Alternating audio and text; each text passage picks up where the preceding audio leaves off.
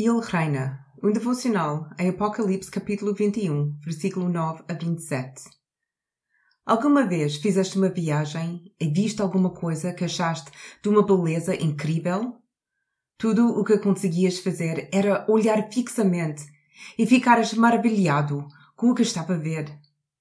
Talvez fosse uma vista por um mar, uma cascata, uma cordilheira, uma flor em plena floração. Tiraste muitas fotografias do que viste, mas nenhuma fotografia fez justiça àquilo que experimentaste. As fotografias eram próximas da realidade, mas faltava a vivacidade.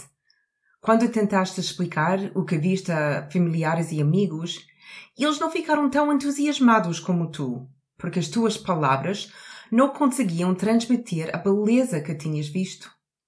Acabaste com o desejo de regressar e de levar contigo o maior número de pessoas possível, para que eles também pudessem ver o que viste.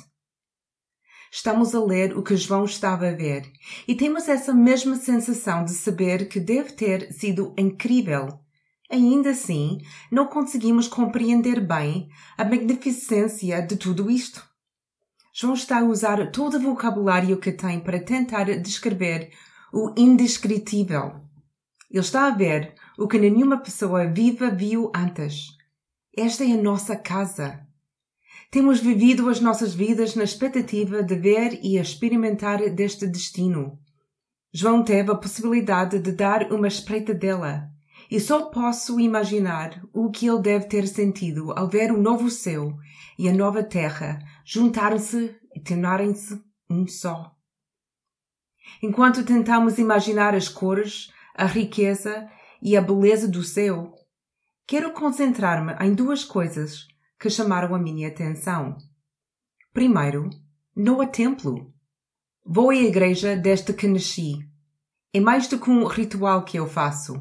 A igreja é onde vou para aprender, para ser desafiada, para ser amada, para ser consolada, para rir e para chorar. Fui batizado numa igreja, casei numa igreja e vou sair de uma igreja para ser sepultada.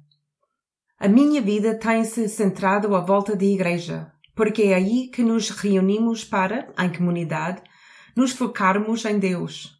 Mas no céu não haverá necessidade de um edifício, nem de uma igreja, nem de um templo. Deus e o Cordeiro são o templo. Estaremos sempre na igreja, porque estaremos sempre com Deus e o Cordeiro. A segunda coisa a notar é que não há noite. Sem escuridão, sem medo, sem ameaça. O céu é permanentemente seguro e cheio da glória de Deus, que nele brilha, e o Cordeiro é a sua lâmpada.